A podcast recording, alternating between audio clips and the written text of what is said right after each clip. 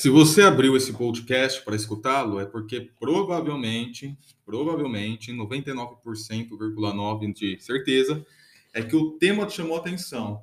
Cristãos progressistas. Eu quero falar desse tema com vocês a partir de um referencial teórico, que eu já os aviso de antemão.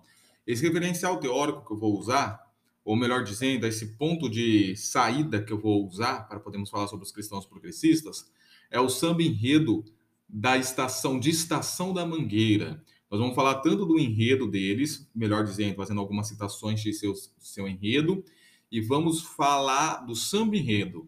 E a partir desse samba enredo é que nós vamos criar o conceito do que seja um cristão progressista. Então, lá no ano de 2020, do carnaval de 2020, a Estação Primeira de Mangueira lançou um samba enredo que tinha como o tema A Verdade vos fará livre, uma referência de João 8,32.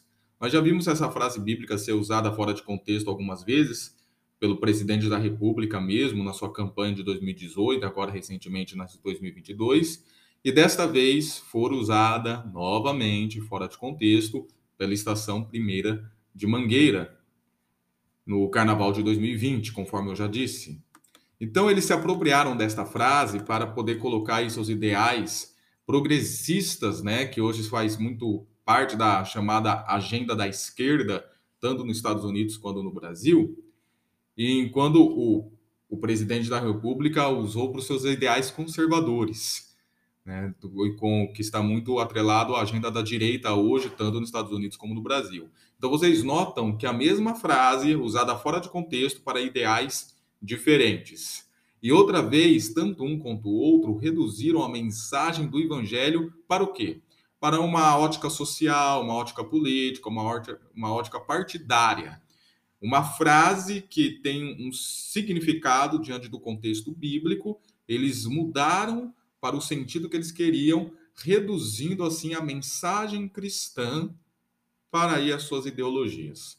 E muitos cristãos, que inclusive pode ser eu, pode ser, pode ser você ou pode ser eu, ao invés de produzirem ou se aprofundarem naquilo que nós chamamos de uma metanarrativa cristã, né? Ou seja, da história da redenção, da história da salvação cristã, ao invés de aprofundarem nisto, de uma metanarrativa cristã própria do que seja política, do que seja temas sociais e assim por diante, buscam e, e buscarem ser agentes de transformações agentes de transformação destas políticas ou dessas sociedades? Não.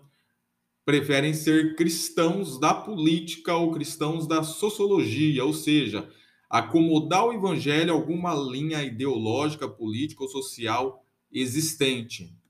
E é isso que nós vamos focar a partir de agora no que a estação primeira de Manqueira fez para o carnaval de 2020. E nós veremos claramente o que alguns têm articulado do cristão da política ou cristão da sociologia, né, que nós chamamos assim, onde ocorre uma uma dialética. Essa palavra dialética, a grosso, a grosso, grosso, grosso modo, significa o quê? Você tem uma tese e aí existe uma antítese.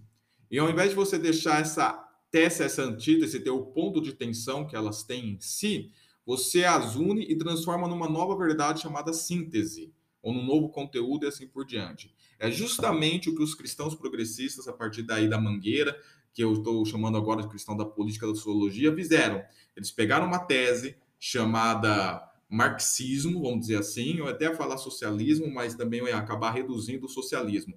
O marxianismo, e aí eles pegam o evangelho, que até então era uma antítese ao marxismo, ao marxianismo, e produziram algo novo chamado cristianismo progressista. Ou melhor, antes de falar do cristianismo progressista, eles promoveram algo chamado teologia da libertação. Qual é a diferença de ambos? O cristianismo progressista ele é uma expressão teológica e não conteúdo teológico em si. O conteúdo teológico, a teoria, vamos dizer assim, é a teologia da libertação é o fundamento. E o cristianismo progressista ele vai ser a expressão, a, a parte prática, atitudinal dessa teoria ou dessa teologia da libertação. Então, a teologia da libertação, vamos focar um pouco nela agora, ela é isso que eu acabei de dizer, uma síntese. uma síntese entre os conteúdos marxianos ou marxistas com o evangelho, tá? O, marxianismo tese, o evangelho antítese, então eles unem, eles fazem é, isso que nós chamamos lá em, em Kadamar de fusão de horizontes e produz essa nova verdade chamada teologia da libertação aqui no contexto da América Latina. Esta que primeiramente, é, primeiramente nasceu no meio católico apostólico romano, com o pensador Gustavo Gutierrez, foi bem explorada e articulada por Leonardo Boff, por Clovis Boff, mas agora ela tem sido demasiadamente vista no meio evangélico e protestante brasileiro. Especialmente quando nós vemos lá o pensador Rubem Alves, quando foi fazer seu doutorado em Princeton, elaborou uma tese de doutorado justamente em cima da teologia da libertação. Então, ela começa no meio católico apostólico romano, todavia está impregnada no meio evangélico e protestante. Ah, pastor, é verdade, né? A teologia da missão integral. Não, não é. Muitos falam que a teologia da missão integral é a versão evangélica da teologia da libertação. Não é. E esta informação está equivocada, ok? Então, vale notar que muitos de nós temos atribuído a teologia da missão integral como uma versão da teologia da libertação. Contudo, isso é um equívoco histórico, filosófico e teológico. A teologia da missão integral não é a versão evangélica ou protestante da teologia da libertação. Embora, embora a teologia da libertação seja adotada e praticada por alguns evangélicos. Vamos aqui só fazer uma, uma, uma, uma atenção rapidamente sobre isso que eu quero dizer. A teologia da missão integral, ela foi construída antes da teologia da libertação, tá? ela existe antes da teologia da libertação, e ela existe mesmo antes do Pacto de Lausanne. Porém, quando o Pacto de Lausanne surgiu, e vamos ver quem foi que estava lá no meio do Pacto de Lausanne, nós vamos ver que só foram pensadores conservadores. Francis Schaeffer, Carl Henry, Harold Okenga, Billy Graham, John Stott, note-se bem, pensadores, teólogos e pregadores conservadores é que estavam no Pacto de Lausanne. E se nós olhamos o documento de Lausanne e toda a sua teologia, de fato nós vamos ver que é uma teologia consistente conservadora. E lá no meio dele, tem aquela expressão lá, o evangelho todo, para o homem todo, para todos os homens, que vê então a abordagem integral do evangelho para ser dita, pregada e aplicada para o homem de forma integral também. E a teologia da missão integral, portanto, ela pega essa frase e diz mais ou menos assim: ó, oh, está aí, o que nós estávamos dizendo até então está aí. Então, esta frase acaba se tornando o a autonomia do resumo do que seja a teologia da missão integral. E foi assim articulada principalmente aqui no campo é, brasileiro pelo René Padilha. Se você lê os livros do René Padilha, se você vê as entrevistas dele, você verá que em nenhum momento ele deixa a teologia conservadora de lado. Nunca. E ele também não reduz o evangelho para uma ótica social de maneira nenhuma. A literatura dele está aí exposta, é só você buscar, ler, que assim verá. Ao contrário da teologia da libertação. A teologia da libertação ela dá uma, ela dá uma nova ressignificação para o que seja o evangelho. Ela olha para as escrituras agora da ótica social. Teologia da missão integral não faz isso. A teologia da missão integral crê que existe uma área social que a igreja precisa lidar com ela mas não reduz a mensagem da salvação para isso, como a teologia da libertação faz. A teologia da libertação, por exemplo, vai olhar lá para a narrativa da saída do povo de Israel do Egito e falará assim: olha lá, Deus ele tirou aquele povo de lá por causa que eles são oprimidos, eles eram oprimidos pelo Egito. Eles não conseguem ver a história da salvação e da redenção no decorrer das Escrituras e que a libertação do Egito nada mais foi do que Deus se lembrando da aliança que ele fez para Abraão, Isaac e Jacó, porque é isso que o texto diz, esta aliança que era um fundamento para a nova aliança, digamos assim, e para continuar construindo a história da redenção. Então, lembrando dessa aliança, ele livra esse povo. E toda a história do Egito, que é uma história em si, ela tem uma finalidade não por si, mas uma finalidade para apontar para Cristo, que estaria nos libertando da escravidão do pecado. Enfim, essa é a ótica da teologia conservadora. Mas a teologia da libertação vem e diz: não, isso é uma demonstração que Deus se preocupa somente com os oprimidos e, e Deus tem um lado, esse lado são os oprimidos, que hoje que na época que a teologia da libertação foi construída seriam os oprimidos sociais. Hoje são os oprimidos raciais, de gênero e, e semelhantes, ok? O que acontece é que nomes como Ariovaldo Ramos, Ed Renekiewicz, especialmente, eles se veredaram para a teologia da libertação, mas sendo pastores evangélicos.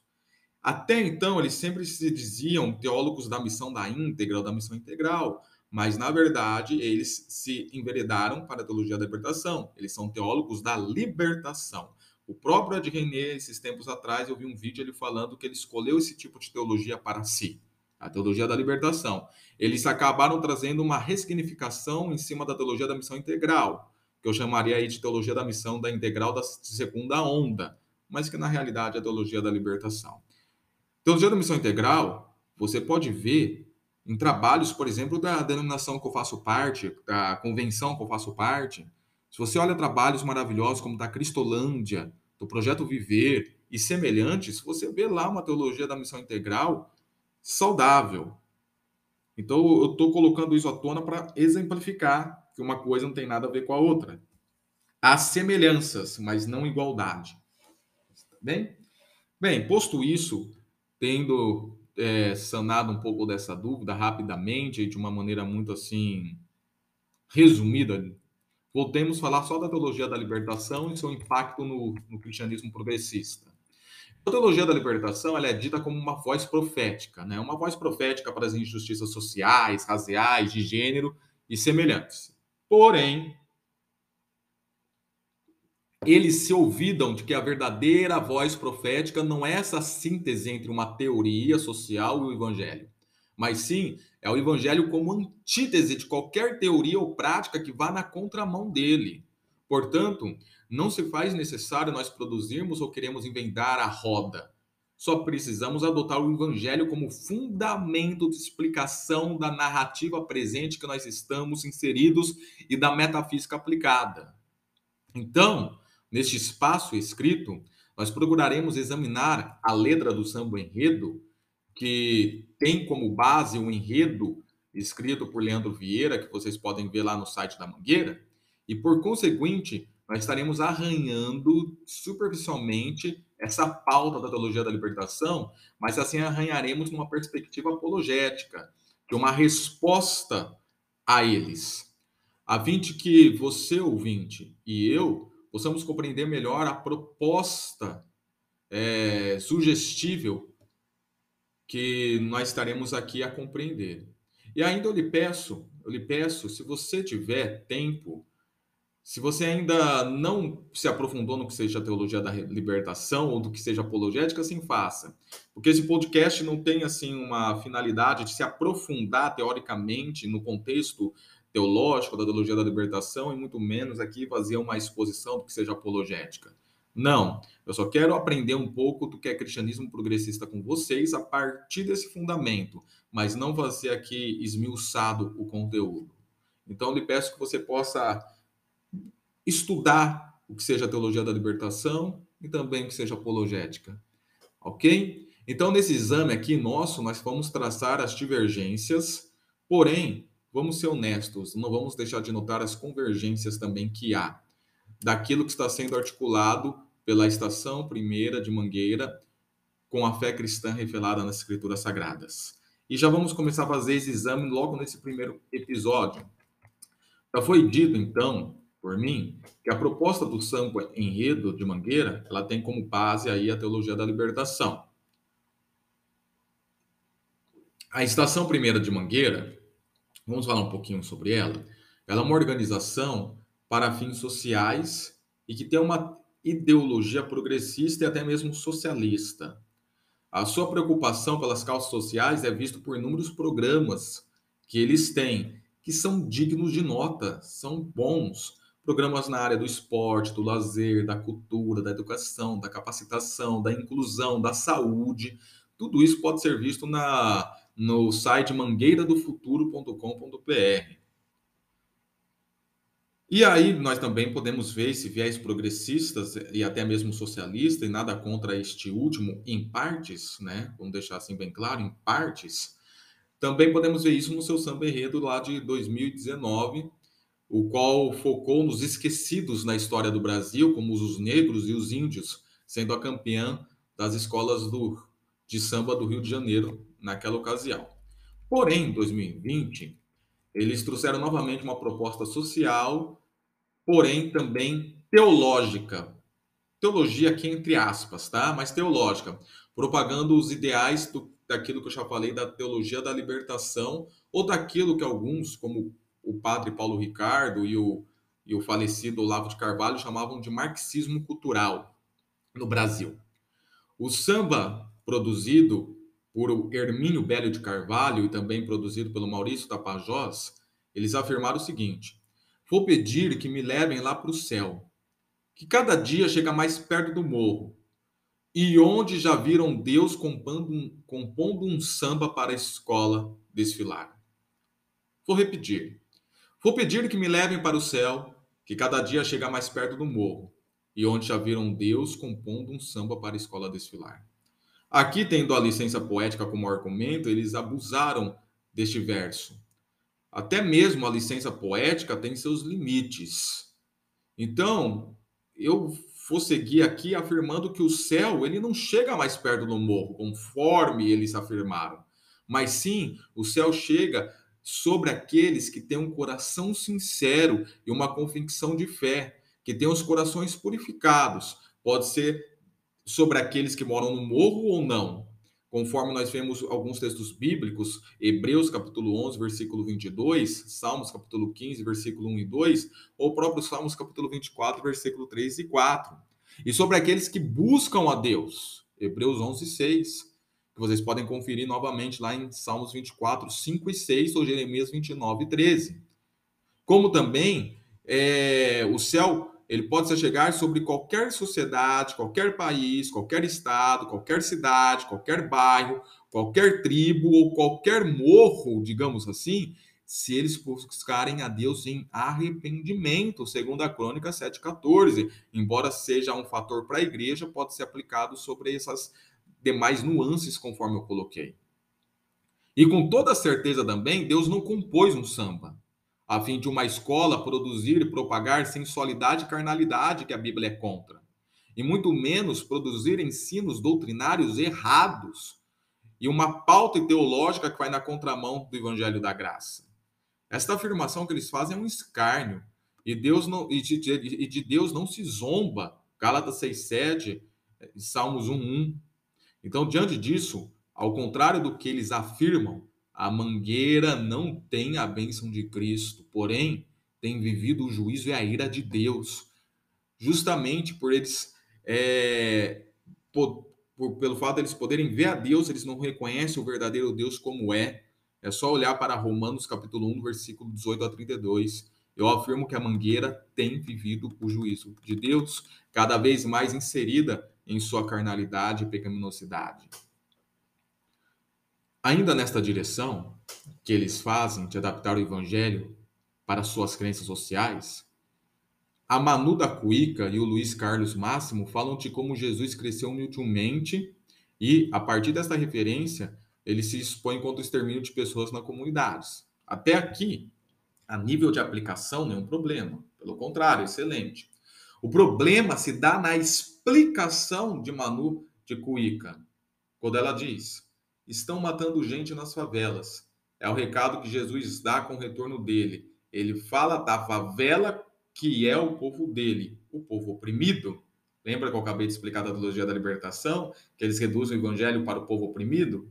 Enfim, embora possamos fazer tamanha aplicação, depois de uma boa explicação bíblica contextual da origem humilde de Jesus e do meio social oprimido qual ele cresceu, lá na região baixa da Galiléia, na cidade de Nazaré, e que possamos também usar seus discursos variados pelos evangelhos a fim de denunciar a brutalidade e a violência que alguns do poder público exercem nas favelas, apesar e embora de tudo isso, nós não devemos reduzir o recado da vinda de Jesus a este tema.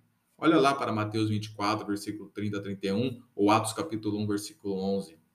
E muito menos reduzir o povo de Cristo, que é a igreja composta de todo tipo e toda espécie de homens eleitos. Efésios 1, versículo 4 e 5, Romanos 8, 28 a 30, 2 Tessalonicenses 2, 13, 1 Pedro 1, 2, 12, 2. Não podemos reduzir tudo aos oprimidos. Apesar de Jesus ter momentos do seu ministério focado nos oprimidos, ele nunca focou somente nos oprimidos. Jesus viu a todos que necessitavam e aqueles que nele cria, fosse oprimido social ou não. Todos que criam em Cristo Jesus tornava seu filho. Porque o critério para ser corpo de Cristo não é o fato de você ser um marginalizado social, de maneira nenhuma, mas é crer em Cristo Jesus. João 2, João 3:36, Romanos 12, versículo 4 e 5, 1 Coríntios capítulo 6, 7, versículo 17, 1 Coríntios 12, 27, Gálatas 3, versículo 7 e 26, Efésios 4, versículo 15 e 16, Colossenses 1, 14, Colossenses 3, 15. Independente de qual seja a sua posição social, cultural, política, de gênero e etc. Olha lá para Romanos 1, 16, capítulo 2, versículo 10 e 11, Gálatas 3, 28 e 29. Amado e amada, coloque uma coisa na sua mente. Todos pecaram e destituídos estão da glória de Deus. Todos, inclusive os oprimidos sociais, eles também pegaram e destituídos estão da glória de Deus. O evangelho também é redentor para todos, inclusive para os oprimidos sociais, mas também para os que não são oprimidos sociais. Paremos de reduzir o evangelho. E a partir de agora, nós vamos focar no samba enredo em si.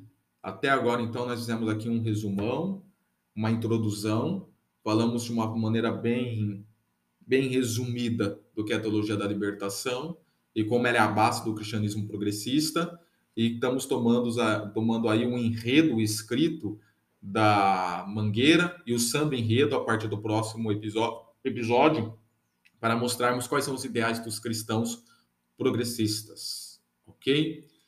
Então, a partir do próximo episódio, nós vamos falar do samba enredo em si. Aqui nós temos algumas citações do enredo. No próximo episódio é do samba enredo. E vamos lê-lo completamente, citá-lo completamente e articulando em cima. Mas antes de encerrar esse podcast, eu queria dizer para vocês que quando alguém escreveu sobre o cristianismo progressista, se eu não me engano, Frank Ferreira, a imagem que acompanhou o artigo dele foi de um cavalo de Troia.